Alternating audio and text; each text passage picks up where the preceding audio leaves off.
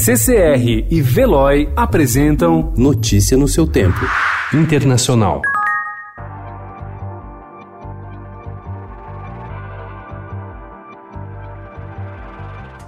As prévias democratas de Iowa, pontapé inicial para a escolha do candidato à Casa Branca, tornaram-se um pesadelo para o partido e colocaram em dúvida o sistema eleitoral americano como um todo. Três dias após a votação, a apuração de 170 mil votos não terminou. Segundo a análise de ontem publicada pelo New York Times, mais de 100 distritos relataram resultados inconsistentes ou discrepâncias entre número de votos e delegados eleitos.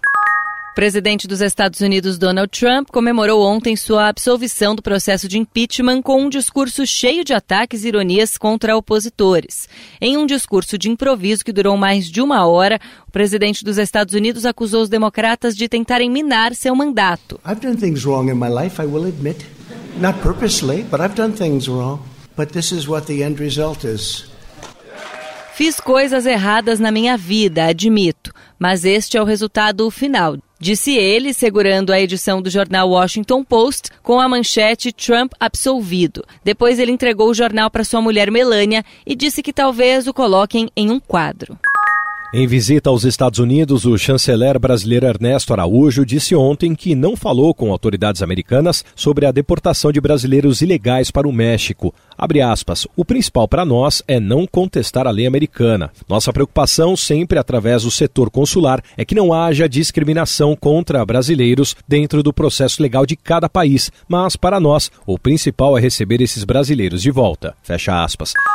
Um atropelamento intencional no centro de Jerusalém deixou 14 feridos ontem, a maioria soldados israelenses, em um dia de violência em que três palestinos morreram em confrontos com o exército de Israel, um deles abatido após disparar contra policiais. Os incidentes ocorreram nove dias após o anúncio do plano de paz dos Estados Unidos para o Oriente Médio, que pretende transformar Jerusalém na capital indivisível de Israel, recebido com entusiasmo pelos israelenses e rejeitado pelos palestinos. Segundo o exército de Israel, um soldado ficou gravemente ferido e os outros tiveram ferimentos leves. Os militares prenderam um suspeito e consideraram o atropelamento o ataque terrorista. Notícia no seu tempo. Oferecimento CCR e Veloy.